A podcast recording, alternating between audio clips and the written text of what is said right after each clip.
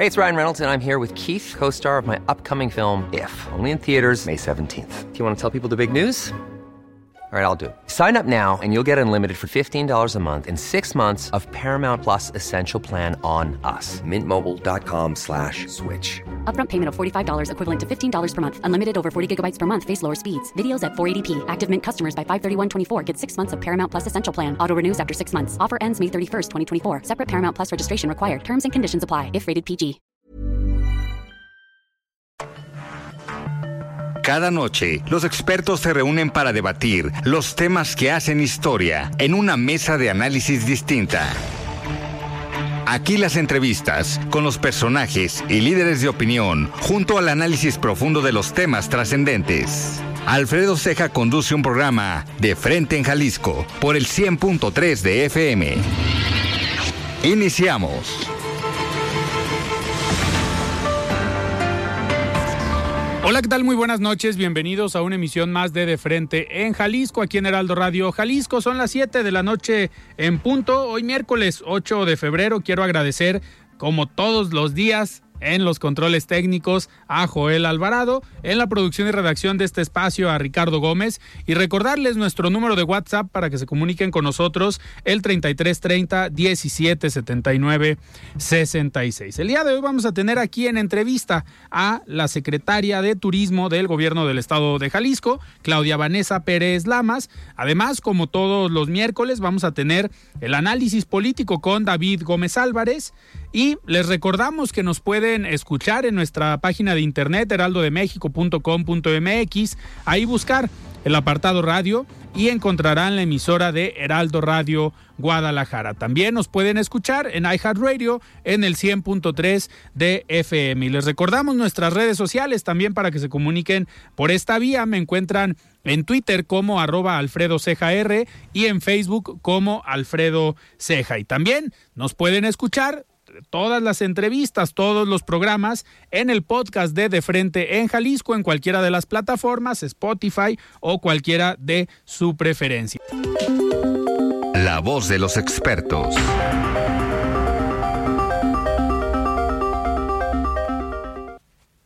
Muy bien, son las 7 de la noche con 5 minutos y arrancamos este programa eh, antes de iniciar esta plática con la secretaria de Turismo, Claudia Vanessa Pérez Lamas, eh, me da muchísimo gusto tener ya en la línea, como todos los miércoles, a David Gómez Álvarez, que nos acompaña siempre con el análisis político. Estimado David, ¿cómo estás? Buenas noches. Buenas noches, Alfredo, a ti, al auditorio de Heraldo Radio. Pues el día de hoy para comentar lo que escribí en mi columna semanal en torno al arte urbano uno pensaría que se trata de un tema, digamos, frívolo, suntuoso o prescindible hasta cierto punto, porque finalmente pues el arte es algo que no se come, que no es indispensable para la vida en apariencia, pero que en realidad sí lo es. Y sobre todo el arte urbano a gran escala. Y es que Alfredo Auditorio, lo que ha sucedido en la ciudad en los últimos lustros ha, ha, ocurrido que con la colocación de distintas esculturas monumentales, de, de, esculturas a gran escala, se han generado polémicas en cuanto a el lugar de su colocación, eh, el tipo de arte, de obra, de escultura de que se trata, e incluso quién es el artista, el promotor, el mecenas, el curador. Y todas estas discusiones finalmente recaen casi de manera unipersonal en el gobernante en turno. Por lo general, el alcalde de algún municipio metropolitano, particularmente de Guadalajara y Zapopan, que son los municipios que tienen más recursos. Creo que el tema de las polémicas podrían no suprimirse por completo, pero sí quizá minimizarse si tuviéramos una instancia eh, independiente, plural, eh, escalonada, que, que, trascienda a las administraciones, a los trienios, donde convergieran artistas, urbanistas, arquitectos, curadores, mecenas, vaya, un grupo representativo de la riquísima y prolífica comunidad artística y cultural tapatía, que pueda justamente tomar esas decisiones como ocurre en otras grandes ciudades, como Barcelona, Nueva York, Chicago o Tokio, donde no es el alcalde o el regente o, el regidor o el director de cultura quien toma unipersonalmente estas decisiones, sino que son órganos colegiados, donde se delibera justamente dónde son factibles las esculturas, porque no en cualquier lugar se pueden colocar. Segundo, eh, qué tipo de escultura es la más apropiada para el lugar que ya se determinó que es propenso, es factible para colocarse una obra. Y tercero, qué artistas convocar, cuánto pagarles, cómo concursar, si es por invitación restringida, si es concurso abierto, si hay un jurado, cuánto van a costar las obras, porque finalmente, para evitar que se critique que, la, que el gasto en obra artística, en obra urbana de arte, es eh, dispensable, es prescindible, no debería de ocurrir, creo que justamente si se hicieran las cosas bien o mejor, pues ese tipo de críticas se podrían zanjar.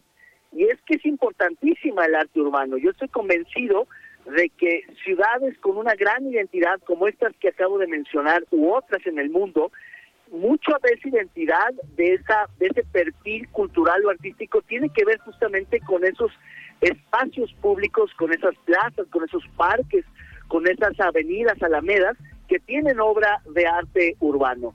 Pero es una obra muy pensada, que no es una decisión eh, a, las prisas o improvisaciones, sino que pasa por este tipo de instancias de control y deliberación institucionalizadas que justamente minimizan el debate y la polémica, eh, maximizan la socialización y logran, eh, digamos, perfilar las mejores obras para la ciudad. Y esto a propósito de, por ejemplo, El Palomar, esta obra inspirada o de Luis Barragán, que a mí me parece bellísima, pero que ha generado polémica sobre el, andador eh, eh, alcalde, u otras que han generado en su momento grandes polémicas, desde los arcos del milenio en los noventas hasta otras más recientes, como el sincretismo sobre federalismo o, la, o las pintas en las columnas de la línea 3 del 3 ligero. En fin, son decisiones siempre polémicas porque el arte es subjetivo por, por, por definición, pero creo que esa subjetividad para que no caiga en arbitrariedad, tiene que ser sancionada por un comité, una instancia, un consejo de expertos, de conocedores, con trayectorias reconocidas, que cuya decisión pues es seguramente la más informada, la más enterada y por tanto quizá la más eh, apropiada para la ciudad. Oye, a ver, y en otros en otros temas quiero aprovechar unos unos minutos para aparte del tema de la columna, hay dos temas que me llaman mucho la atención y me gustaría saber tu opinión. Uno, el caso de Genaro García Luna y que ya se mencionó al expresidente Felipe Calderón y que obviamente el presidente Andrés Manuel López Obrador debe estar muy contento porque esto le da discurso para pues para varios días o varios meses dependiendo cómo lo aproveche. ¿Crees tú que Felipe Calderón debería estar preocupado una vez que ya salió su nombre, no sabemos si hay pruebas, pero ya salió su nombre en el juicio? Bueno, yo creo que debe estar preocupado desde mucho tiempo antes. El hecho mismo de que un secretario de Estado, alguien muy cercano a él durante su administración, esté siendo procesado, juzgado en Estados Unidos, pues es un asunto de preocupación. Es decir, hay, hay como bien lo dijo el presidente, pues hay varias hipótesis o escenarios para el expresidente Calderón, que efectivamente no sabía nada y por tanto es absolutamente inocente. Dos, que algo sabía y no actuó en consecuencia y, ahí pues habría que ver qué tanto sabía y qué tanto fue omiso y habría que ver qué tipo de responsabilidad le tocaría. En todo caso, finalmente él nombró a alguien que hizo muchos eh, eh, irregularidades, muchas anomalías en su administración durante su sexenio o tercero, que efectivamente sabía de todo lo que ocurría y por tanto es cómplice de, esta situación. Yo me inclino a pensar que es entre la primera y la segunda, y que el solo hecho de que lo nombren, que se mencione su nombre en el juicio no significa que es culpable. Muchos nombres aparecerán y no por ello tienen que ser inculpados o sospechosos, ni mucho menos.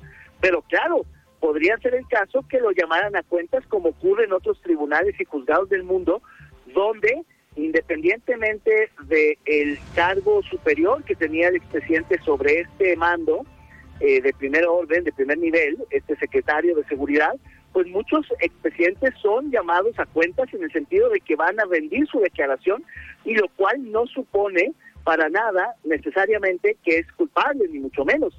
Pero estamos tan poco acostumbrados a este tipo de situaciones, tenemos tan poca cultura de la legalidad que el solo hecho de que lo nombren o de que lo pudieran llamar a comparecer o incluso como testigo voluntario y sin ningún tipo de cargo en su contra, ya lo hace nuestra cultura del sospechasismo y de, y de los chivos expiatorios y de los culpables a priori y de los presuntos culpables, lo hace justamente eso, culpable. Y eso me parece que es un error. Sin embargo, pues claro que debe estar preocupado Alfredo Auditorio, porque finalmente, pues qué tristeza, qué lamentable que durante su sexenio pues haya habido eh, eh, un caso como este y que él finalmente, en el mejor de los casos, no se haya enterado. Eh, David, yo sé que a lo mejor la política en Estados Unidos y la justicia se maneja de manera distinta aquí a México, pero en un proceso electoral en Estados Unidos como el que se viene, ¿le serviría de algo a los demócratas iniciar una investigación o un proceso judicial en contra de un expresidente mexicano? No necesariamente, creo que al final no creo que haya un ánimo social en Estados Unidos que, digamos, pueda alentarse o pueda saciarse con el encarcelamiento o simplemente el procesamiento de un expresidente. En, en la historia reciente de Estados Unidos eso no ha ocurrido, e incluso hubo pues, expresidentes también señalados, incluso por otras causas, y no, no, no, no me parece que haya necesariamente ni, ni el ímpetu de parte del gobierno americano, ni tampoco un ánimo en la opinión pública norteamericana de ir por eh, o tras el presidente, el expresidente Felipe Calderón. No lo veo así, además de que, como ya lo sabemos, el expresidente está de alguna manera exiliado en España, protegido por las leyes españoles, y por tanto su procesamiento en su caso sería complicado. Y es que más bien la preocupación es en el plano doméstico, Alfredo, es decir, que haya un excesivo uso y abuso de este caso, del juicio en contra de García Luna, para tratar de involucrar o implicar a otros sin que estén sujetos a un debido proceso ni a un proceso judicial, es decir, simplemente por linchamiento político. Yo creo que en ese sentido, pues todos los actores y todas las instancias tendrían que ser mucho más cuidadosas en cómo manejar esta situación para no precipitar juicios sumarios, pero tampoco para eximir ex ante absolutamente a nadie. Claro, pues vamos a ver en qué termina todo este tema. Parece, eh, por lo dicho por el juez, es que la próxima semana pudiera haber eh, ya una resolución. Vienen los últimos testigos que se espera que sean los más eh, contundentes. Se habla dos, pues narcotraficantes detenidos por el mismo García Luna. Vamos a ver qué dicen en su contra. Así es, pues yo creo que es el juicio del siglo, Alfredo. Hay que estar muy atentos, pero no hay que sobredimensionar el caso. Creo que es muy importante. Al final del día, la justicia se está impartiendo no solo eh, más en territorio extranjero que en territorio nacional. Tendríamos que reflexionar como mexicanos por qué no hemos podido apresar, procesar, enjuiciar y castigar a quienes han cometido delitos en este país y por qué tienen que ser los Estados Unidos quienes finalmente juzguen a los delincuentes, tanto de cuello blanco como los sicarios y como los ex servidores públicos. Es una pena, pero hay que hacer una reflexión autocrítica de por qué no logramos impartir suficiente justicia en este país. Claro. David, pues muchísimas gracias por estos minutos, como siempre todos los miércoles aquí en De Frente en Jalisco. Un abrazo, Alfredo, y buenas noches. Muchísimas gracias. Platicamos con David Gómez Álvarez, que nos acompaña todos los miércoles con el análisis político. Y me da muchísimo gusto recibir ya en cabina a la secretaria de Turismo del Gobierno del Estado. Secretaria, ¿cómo estás? Buenas noches. Hola Alfredo, muy bien, gracias. ¿Y tú? Muchas gracias por la invitación. Muy bien, muy bien. Pues secretaria, tenemos ya ratito sin platicar, pero creo que hay muchos temas de los cuales platicar. Eh, uno de ellos, pues ver los resultados de cómo le fue a Jalisco, cómo le fue en cuestión turística al Estado en el 2022. Vimos en tus redes que hace unos días subías algo de información con datos o con números importantes tanto de la zona metropolitana de Guadalajara como de Puerto Vallarta. Eh, en aquella ocasión que, que, platicamos, hablábamos de los planes que traías para los pueblos mágicos. Estaba esta controversia con el gobierno federal que si se quitaba el recurso, que si ya no existían los pueblos mágicos. Y aquí en Jalisco se decidió eh, continuar con el apoyo a estos, a estos municipios. Me gustaría empezar por cómo le fue a Jalisco en el 2022 en cuestión de turismo.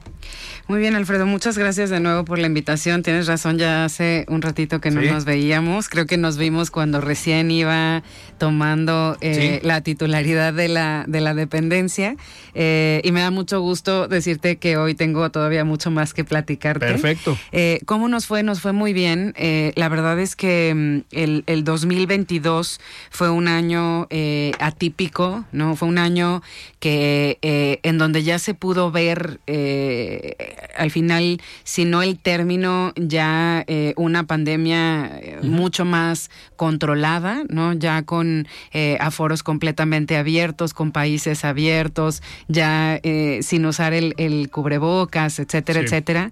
Y las tendencias hablaban de una un, concepto que, se llama la revancha de los viajes, ¿no? Y, y, la verdad es que efectivamente se dio así para algunos destinos mucho más rápido que para otros, pero incluso ya fue un año que en vez de, hablar de recuperación, ya pudimos en algunos casos hablar de crecimiento, ¿no?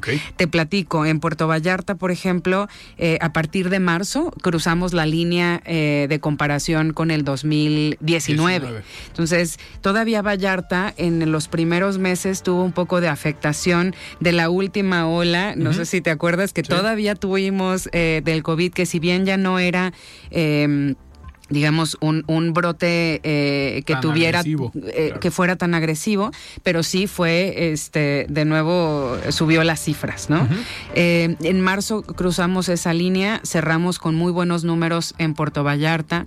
los números oficiales de Datatour, te platico que siempre están como 10 o 15 puntos porcentuales abajo, de acuerdo a la, a la muestra que ellos toman, pero aún así, Puerto Vallarta fue el primer lugar em, de, ocupación en el país en el cierre del año. Es decir, no en el promedio del año, pero sí en el periodo vacacional del año fue el primer lugar de ocupación del país.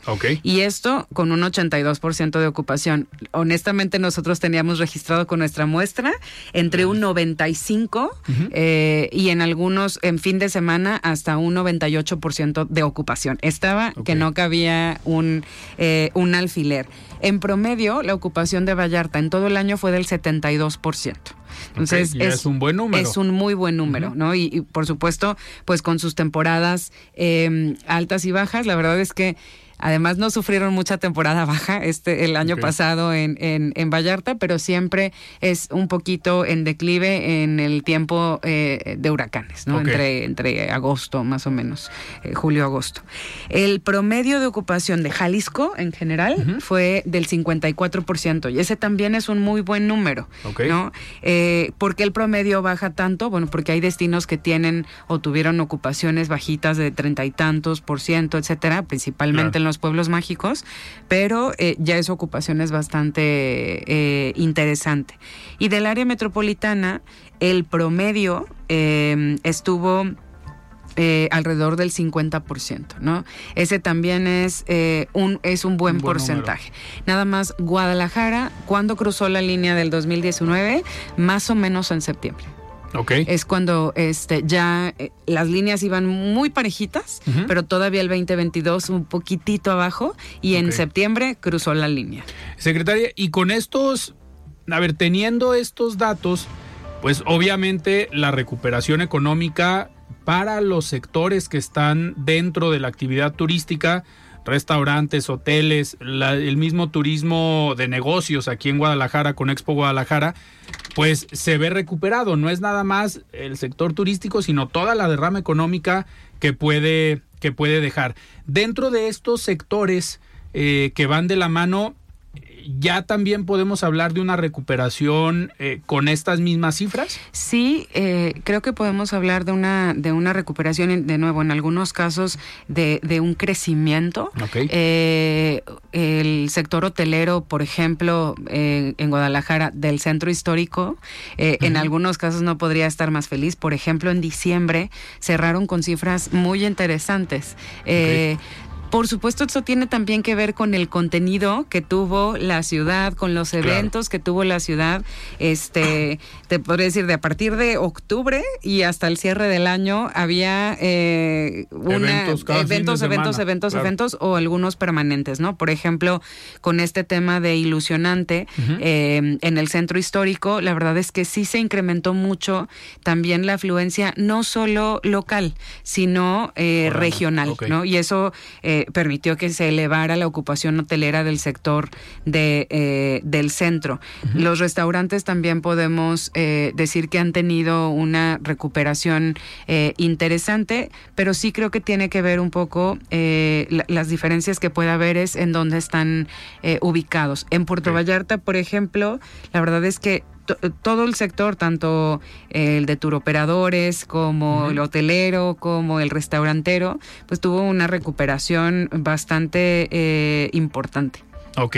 Y secretaria, y bueno, ya estamos a un minuto de irnos a un corte, pero ahorita regresando me gustaría que nos platicaras, uno, a ver, no podemos omitir que en algunos lugares del estado, como en cualquier lugar del país, hay problemas de inseguridad y el año pasado se vio el caso, por ejemplo, de Mazamitla, que es un pueblo mágico, tanto el turismo local como nacional, pues está acostumbrado a venir a Mazamitla, así como a Tapalpa. Y hubo fines de semana complicados, donde el mismo gobernador dio algunos mensajes, donde el presidente municipal salía y decía, mejor no salgan ahorita, espérense tantito. Eh, eso al final tiene una afectación, pero se dio rápido la recuperación. Si quieres, ahorita, eh, ahorita regresando del corte, platicamos porque seguramente hicieron algunas estrategias desde la Secretaría de Turismo. Estamos platicando con la Secretaria de Turismo, Claudia Vanessa Pérez Lamas. Vamos a un corte y regresamos.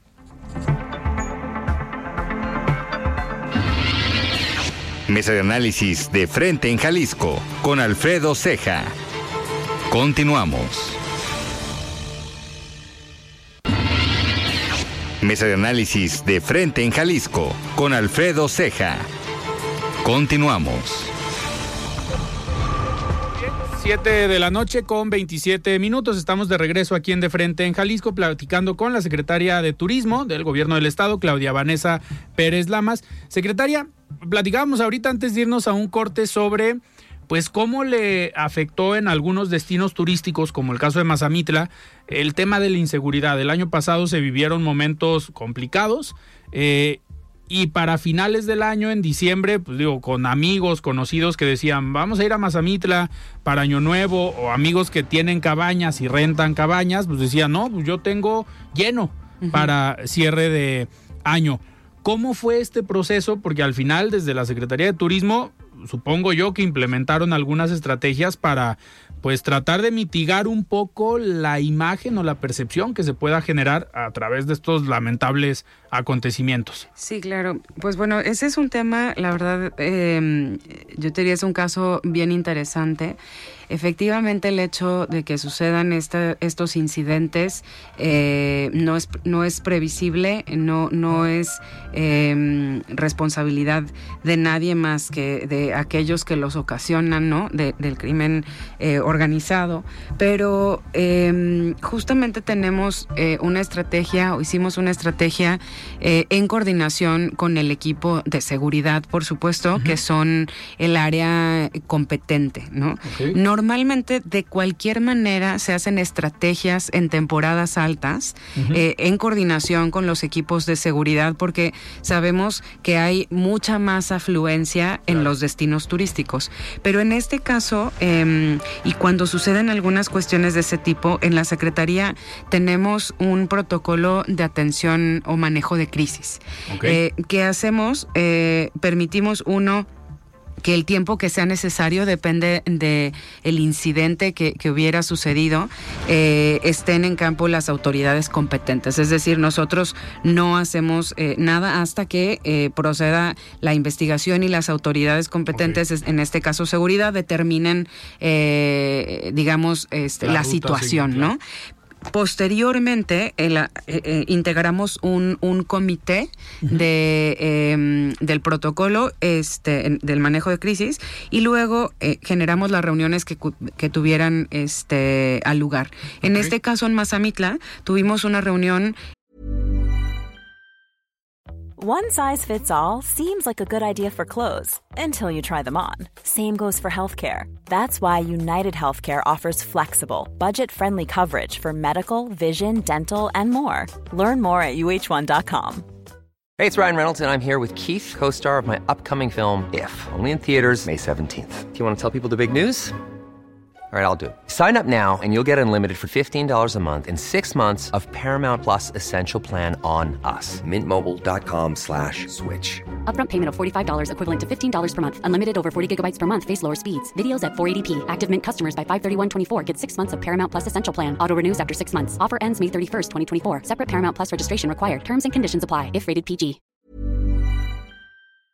El gabinete completo de seguridad, el secretario de Desarrollo Económico este, y, nosotros como secretaría para determinar cuál eh, pudiera ser, digamos, un reforzamiento de estrategia, pero además también qué pudiera esperar el sector empresarial, el sector turístico eh, y cómo podíamos coadyuvar. Y de los acuerdos que se generaron, eh, además de una estrategia de seguridad bastante completa con diferentes instancias desde la Guardia Nacional, el, Estado, la Policía Municipal, también acudieron las, el equipo de Ateneas, que son las eh, mujeres policía, eh, que estaban digamos, eh, en, el, en el primer cuadro del, del, pueblo mágico, pero acordamos llevar contenido permanente al espacio público. Y eso es, es algo bastante relevante porque, uno, eh, te permite que haya eh, un, un, objetivo por el cual las personas se trasladen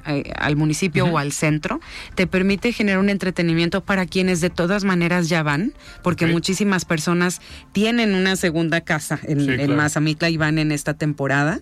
Eh, también nos permite mantener un flujo en, horarios muy específicos, ¿no?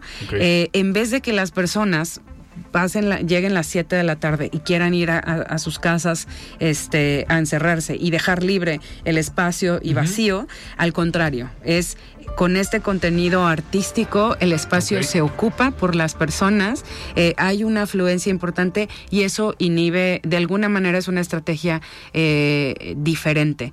Eh, también trasladamos una exposición que existe de unos corazones gigantes de representativos de los nueve pueblos mágicos y también se, se colocaron en lugares muy específicos también para incentivar la afluencia y que hubiera una ocupación permanente del espacio público la verdad es que funcionó muy bien, em, tuvimos resultados muy interesantes también.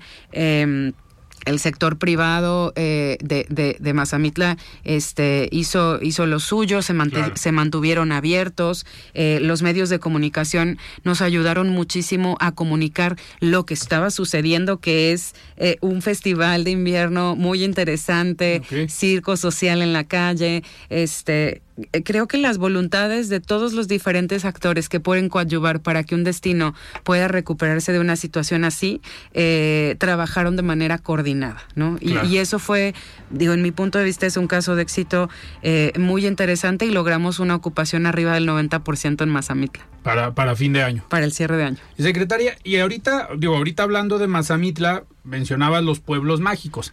La otra vez que platicamos contigo nos, nos comentaste, digo, existía esta polémica con el gobierno federal que iba a retirar los apoyos para los pueblos mágicos. Ahí en ese momento dijimos pues que era una eh, decisión eh, inadecuada, una pésima decisión por parte del gobierno federal.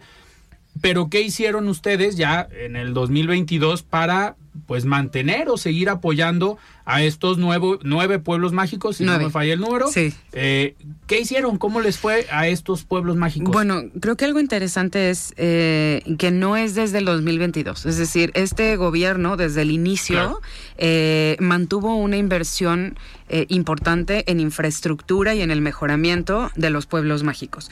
Eh, el, el, programa del gobierno federal sigue, pero sigue únicamente para abrir y cerrar la llave de si hay más o menos pueblos mágicos.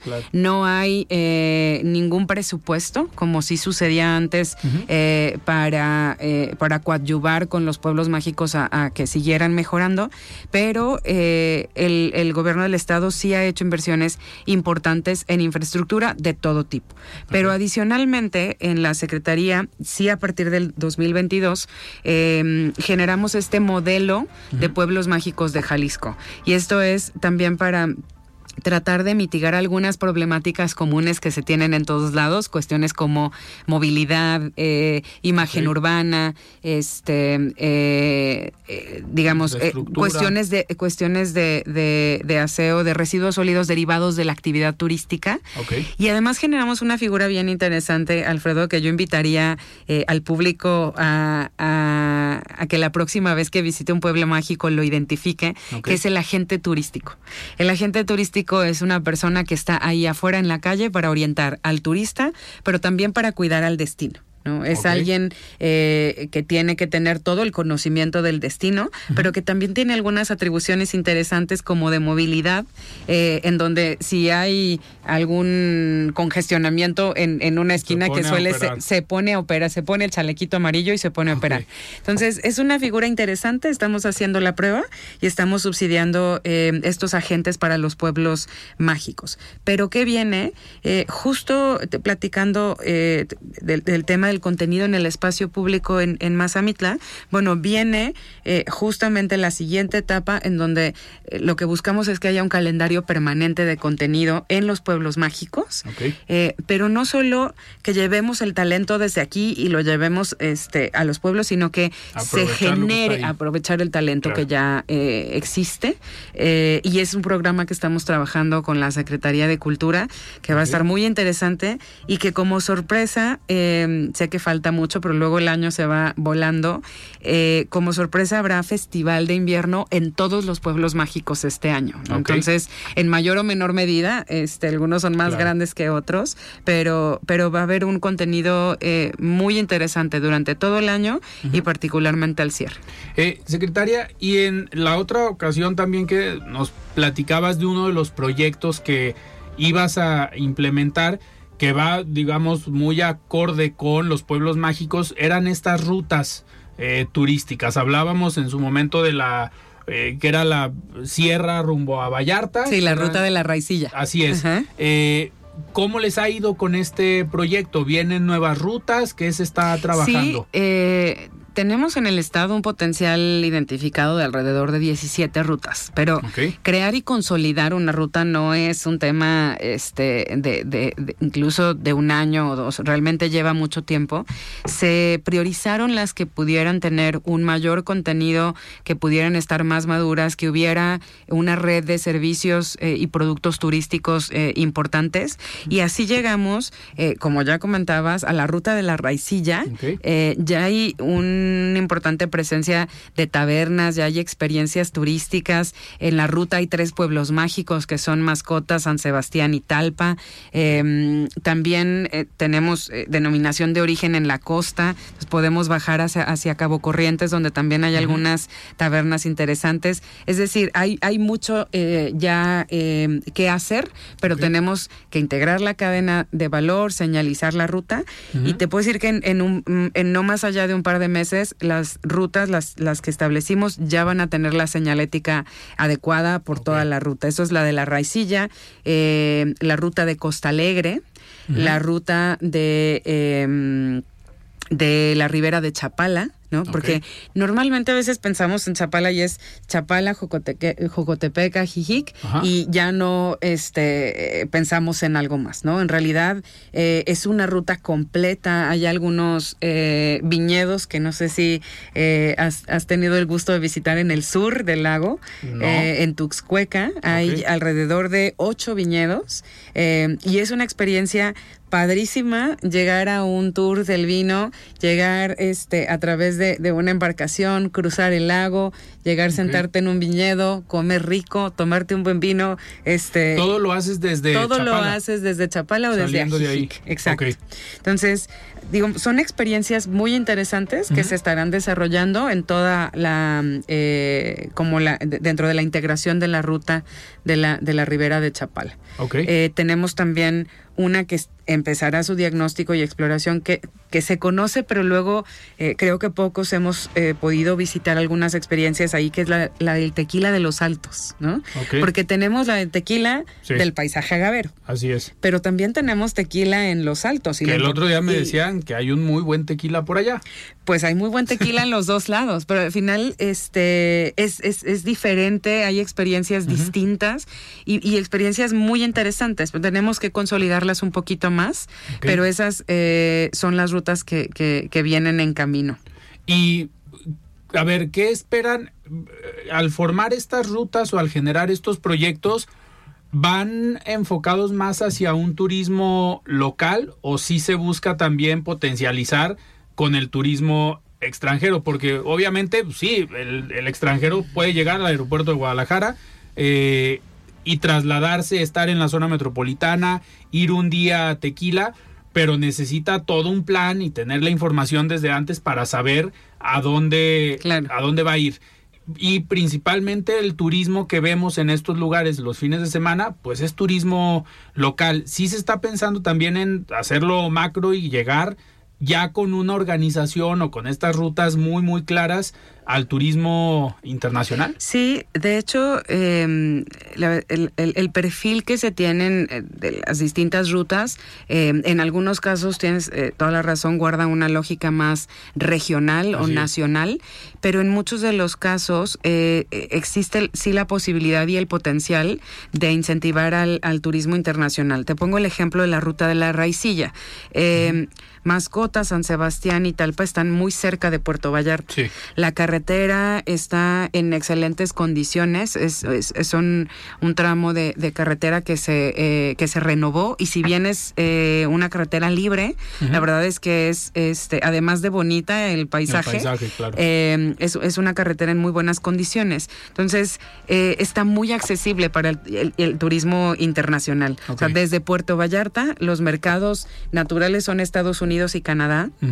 Y eh, varios de los que ya están yendo incluso a la ruta de forma rápida, incluso son cruceristas. O sea, bajan, eh, están un día completo, van a la ruta porque estás a una hora. Entonces, perfectamente te alcanza, que es algo bastante exótico, para ir a un pueblito de la sierra a una hora de distancia de la costa, ¿no? Entonces, eh, es eso. O, por ejemplo, desde Guadalajara eh, puedes perfectamente ir a la ruta del Tequila Paisaje Quevedo o ir a la ruta de Ribera de Chapala este, y regresar. Entonces, particularmente las rutas son más, eh, digamos, receptoras de los destinos más importantes, que en este caso eh, son Guadalajara y Puerto Vallarta, y que sí tienen la posibilidad de incentivar el turismo internacional, extranjero. y, por ejemplo, para este 2023 se va a buscar obviamente consolidar estas rutas.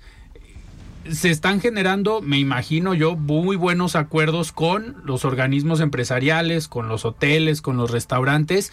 ¿De qué manera el gobierno está apoyando a estos sectores? Porque al final eh, está padre generar la ruta, pero necesitas tener el servicio ahí, un servicio obviamente de calidad para que la gente recomiende y se corra, se corra la voz ahí también entran ustedes como Secretaría de Turismo para capacitar eh, a los diferentes comercios. Sí, claro. De hecho, este, estamos por lanzar eh, una, una iniciativa que si bien ya estamos operando, em, todavía no se lanza de manera oficial, que es la Academia Turística de Jalisco.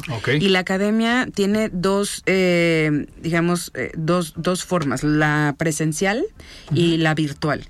Hay habilidades en el sector que sabes que no se pueden este, obtener si no son presenciales. Es decir, si no eh, practicamos agarrar tres platos en un solo brazo y detenerlos cubiertos y este, etcétera, etcétera. Eh, no, no, si no lo practicas haciéndolo, no se, no se aprende. Entonces, hay ciertas habilidades que son particularmente las operativas que van eh, de manera presencial. Pero hay algunas otras habilidades que ya tienen que ver con la supervisión, con la gerencia o la dirección de diferentes Em, eh, digamos, negocios que ya se pueden aprender a través de ciertos cursos de manera virtual. Entonces, lo que tenemos no son cursos a través de Zoom, sino son cursos eh, bien elaborados con una con una guía que tienen diferentes módulos eh, que tienen, eh, digamos, estarán montados en una plataforma de gestión del conocimiento. Creo que todo el mundo le va a sonar un Coursera o edX o este, estas plataformas que, que, son de gestión del conocimiento.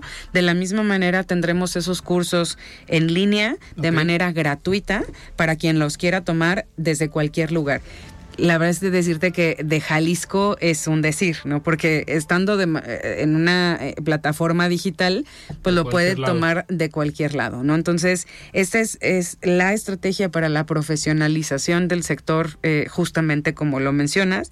También para, para poder incrementar el número de guías de turista que tenemos en el estado. Eh, a veces tenemos una deficiencia en los destinos turísticos em, de, guías de turistas certificados, porque necesitan estar certificados por el gobierno federal, tienen normas muy específicas. Lo que estamos buscando es disminuir el costo para que más, eh, más personas puedan certificarse como guías. Esta plataforma ¿Ya está funcionando o vendrá en los próximos meses? Vendrá en las próximas semanas. Eh, ya está lista. Estamos por, te digo, lanzarla de manera oficial. Ya arrancamos los cursos presenciales eh, y la plataforma está lista para que la podamos abrir eh, al público. Este, solamente ya en espera de agenda del gobernador para que pueda anunciarla. Muy bien, secretaria. Ya digo, nos quedan todavía 10 minutos. zona metropolitana de Guadalajara. Eh, hemos hablado de el centro histórico, de, digo, el, municipio de Guadalajara lleva años diciendo que va a repoblar el centro histórico, se están haciendo esfuerzos en lo que es el Paseo Alcalde, el centro, se llevaron algunos espectáculos, pero eh, a mí siempre me ha llamado la atención porque al final, pues pensamos que el centro de la zona metropolitana de Guadalajara es nada más el centro del municipio de Guadalajara, pero está el centro de Zapopan, está Tlajomulco, está Tonalá. Para los municipios eh, de la zona metropolitana de Guadalajara, ¿cómo trabajar desde la Secretaría de Turismo pues también para llevar turismo a esos centros históricos. Digo, el centro de Zapopan tiene la Basílica de Zapopan, tiene eh, este andador, creo que es 20 de noviembre, eh, que han estado con algunas dinámicas de los, eh, digamos, los techos con estos adornos o arreglos culturales. Pero, ¿qué se puede hacer desde la Secretaría de Turismo para apoyar y también revivir los otros centros históricos. Claro, bueno, también Tlaquepaque, por ejemplo, que aunque es pueblo mágico, este es, es, es parte de, del área metropolitana. Bueno, tenemos una serie de, de rutas intraurbanas, que así eh, le llamamos, y que, em, que justamente se están integrando para que pueda haber una movilidad, digamos, en toda eh, el área metropolitana. Un ejemplo es la ruta de centros históricos que puedes recorrer a través de la línea 3 del tren ligero. Entonces, eh, es bien interesante cómo esa línea, además de ser una línea del transporte público masivo que sirve a la ciudad, es una línea muy turística. Es una línea que en la que en, 10, 15 minutos puedes estar en un centro, en otro centro y en el centro este, de Tlaquepaque también, que además, de nuevo, es pueblo mágico. Pero algo bien interesante que también estamos trabajando es eh, que estaremos lanzando, eso sí, eh, hasta abril, está en desarrollo, una plataforma de eh, recomendaciones para viaje. Y eso... Eh, lo describo de esta manera. Eh, todos tenemos plataformas, para no decir los nombres, que nos recomiendan películas para ver, ¿no? Y nosotros pensamos que esas películas que nos recomiendan es porque ellos saben que es lo mejor para nosotros. Así es. Eh, la verdad es que hace dos funciones. Eh, en función de, tus gustos, te recomienda, pero también te recomienda lo que quieren ellos que veas. Claro. Entonces es un, un sano equilibrio. Esta plataforma de recomendación de viaje estará haciendo justo eso. Eh, se llama Explora Jalisco y si tú nos dices, oye, yo eh, viajo con niños normalmente, ¿no? Yo tengo, eh, yo viajo con la familia, tengo un niño de tres años, este, nos gusta el turismo de naturaleza, nos gusta más la montaña, etcétera, etcétera. te podrá hacer recomendaciones muy específicas de escapadas de dos, tres, este, cuatro días. Si tú le das el periodo de viaje que quieres también te podrá recomendar los eventos que estarán sucediendo en ese momento eh, a donde quieres ir o te podrá recomendar varios destinos. Eh, o si estás en el área metropolitana, justamente lo que hablábamos ahorita, te podrá hacer una serie de rutas, recorridos y experiencias. Eh, te, te, podrá recomendar para poder sacar el mayor provecho de tu estancia en la ciudad. Ahí estaría, por ejemplo, no sé, con opciones o tú escribes la necesidad o te va abriendo Te va ayudando, o sea, tú nos vas, si, si quieres navegar de modo incógnito también podrá hacerla, ser posible, no, no, y, y podrás incluso descargar itinerarios prefabricados, si quieres llamarle así, ¿no? Sin, sin estar adecuados a tu, a tus gustos, ¿no? Es decir, la ruta eh, de Rivera de Chapala en dos días y un itinerario completo que podrás descargar cargar en PDF y seguirlo al pie de la letra si eso quieres. Pero también te podré ir llevando, en función de tus gustos, a ir armando tu propio itinerario, ¿no? Entonces, agarrar un poquito de aquí, em, la ruta de la Ribera de Chapala, pero digamos customizada a tus gustos y también llevarlo a un PDF y imprimirlo y si quieres mandárselo a tus amigos y decirle, oye, esto es lo que yo voy a hacer en las vacaciones, ¿te late o no te late? ¿no? ¿Viene también con recomendación, no sé, de hospedaje o... Viene con las posibilidades, claro. Eh, sin embargo, no es un no es un marketplace, o sea, no no es un Expedia, no es una eh, una plataforma donde podrás hacer compras. Incluso este podrá si, si te recomienda alguna experiencia y das clic, lo que te va a decir es estás saliendo de la plataforma este Explora y estás yendo a otro sitio, ¿no? Es un es un sitio de promoción del estado y de los atractivos del estado pero por supuesto que la oferta de servicios turísticos y productos, pues obviamente es algo que es parte de los destinos, ¿no? Perfecto. Secretaria, nos quedan cuatro minutos, tres, cuatro minutos. Viene el aniversario de Guadalajara, eh, o de la capital del estado.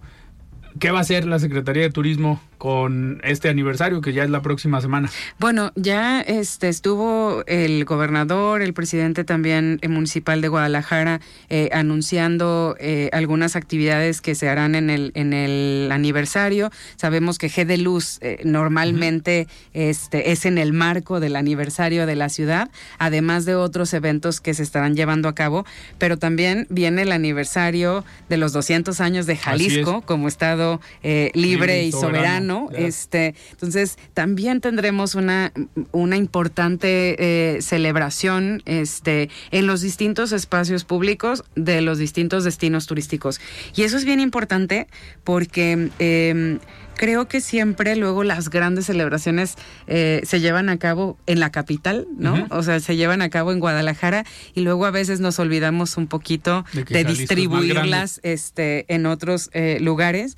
Y creo que algo muy interesante que va a estar sucediendo es que vamos a estar celebrando en todo el estado, que todos los destinos turísticos eh, van a tener contenido interesante y que, bueno, podamos todos y todas, desde donde nos encontremos, celebrar estos 200 años. Perfecto. Secretaria, pues creo que cumplimos con el objetivo. Muy bien. Hablamos en muy tiempo bien récord de todo lo que se hizo el año pasado, de los proyectos que vienen y que sin duda, eh, digo, me llama la atención que son proyectos diferentes, pero creo muy pensados para el turista y también para las personas que viven en esas comunidades. Creo que eso es lo que yo eh, destacaría de esta plática y vamos a comprometernos para que eh, cuando lances algún programa, algún proyecto, ya escuchamos que por ahí de abril vas a lanzar algo, te vamos a invitar aquí a De Frente en Jalisco para que nos des Con todo la primicia de esos lanzamientos. Muchísimas gracias. Muy bien, pues nosotros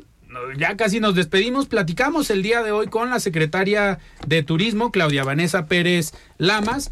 El día de mañana nos va a acompañar aquí en cabina en esta mesa de análisis de los jueves con Iván Arrazola. Nos va a acompañar Juan Carlos Márquez, él es el procurador social del estado de Jalisco para platicar de las diferentes estrategias, campañas y proyectos que están eh, trabajando desde la Procuraduría eh, Social. Y el día viernes, desde ahorita les, les aviso, nos va a acompañar el diputado federal de Morena, Hamlet García, pues, para platicar con todo esta polémica que se ha desatado con el famoso Plan B de la reforma electoral que se sigue eh, trabajando, analizando y ha generado una división bastante, bastante fuerte en el panorama político a nivel nacional y también desde diferentes sectores en los diferentes estados y en todo en todo el país. Esta va a ser la agenda para los próximos los próximos días, el día de mañana y el día jueves. Les recordamos que ya nos pueden escuchar